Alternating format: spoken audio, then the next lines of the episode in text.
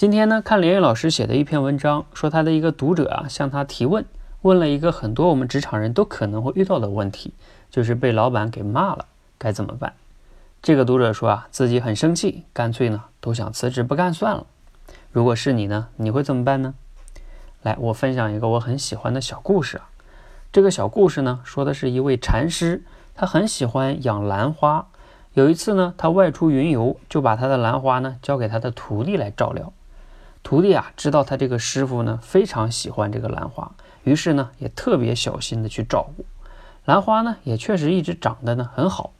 可是呢，就在禅师要回来的前一天呢，他这个徒弟啊不小心就把这个兰花给摔到地上了，兰花呢全部摔坏了。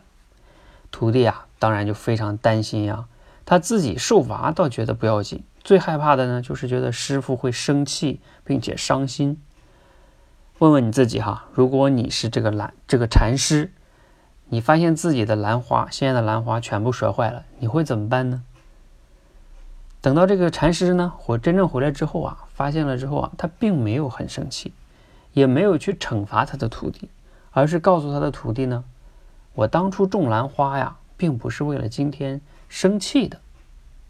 这句话呢，真的很有智慧哈。再说一遍，我当初种这些兰花呢。不是为了今天来生气的。不知道听完这个小故事啊，你有哪些思考跟启发？我们再回到哈，我们前面说的这个职场中被老板骂这个问题。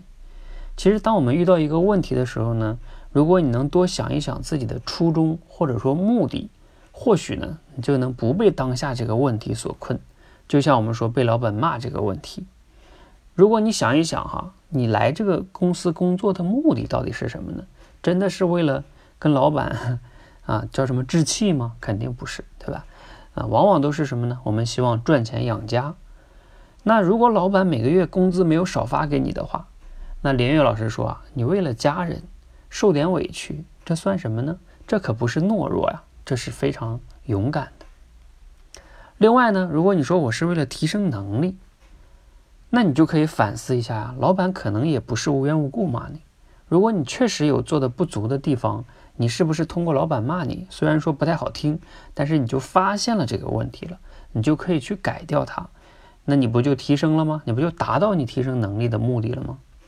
如果老板发现你有问题都不骂你，甚至懒得骂你，我估计啊，你离失业也就快远了。那当然了，还有一种情况就是说，哎，这老板他情绪管理能力太差了，对吧？我明明没什么问题，他骂我。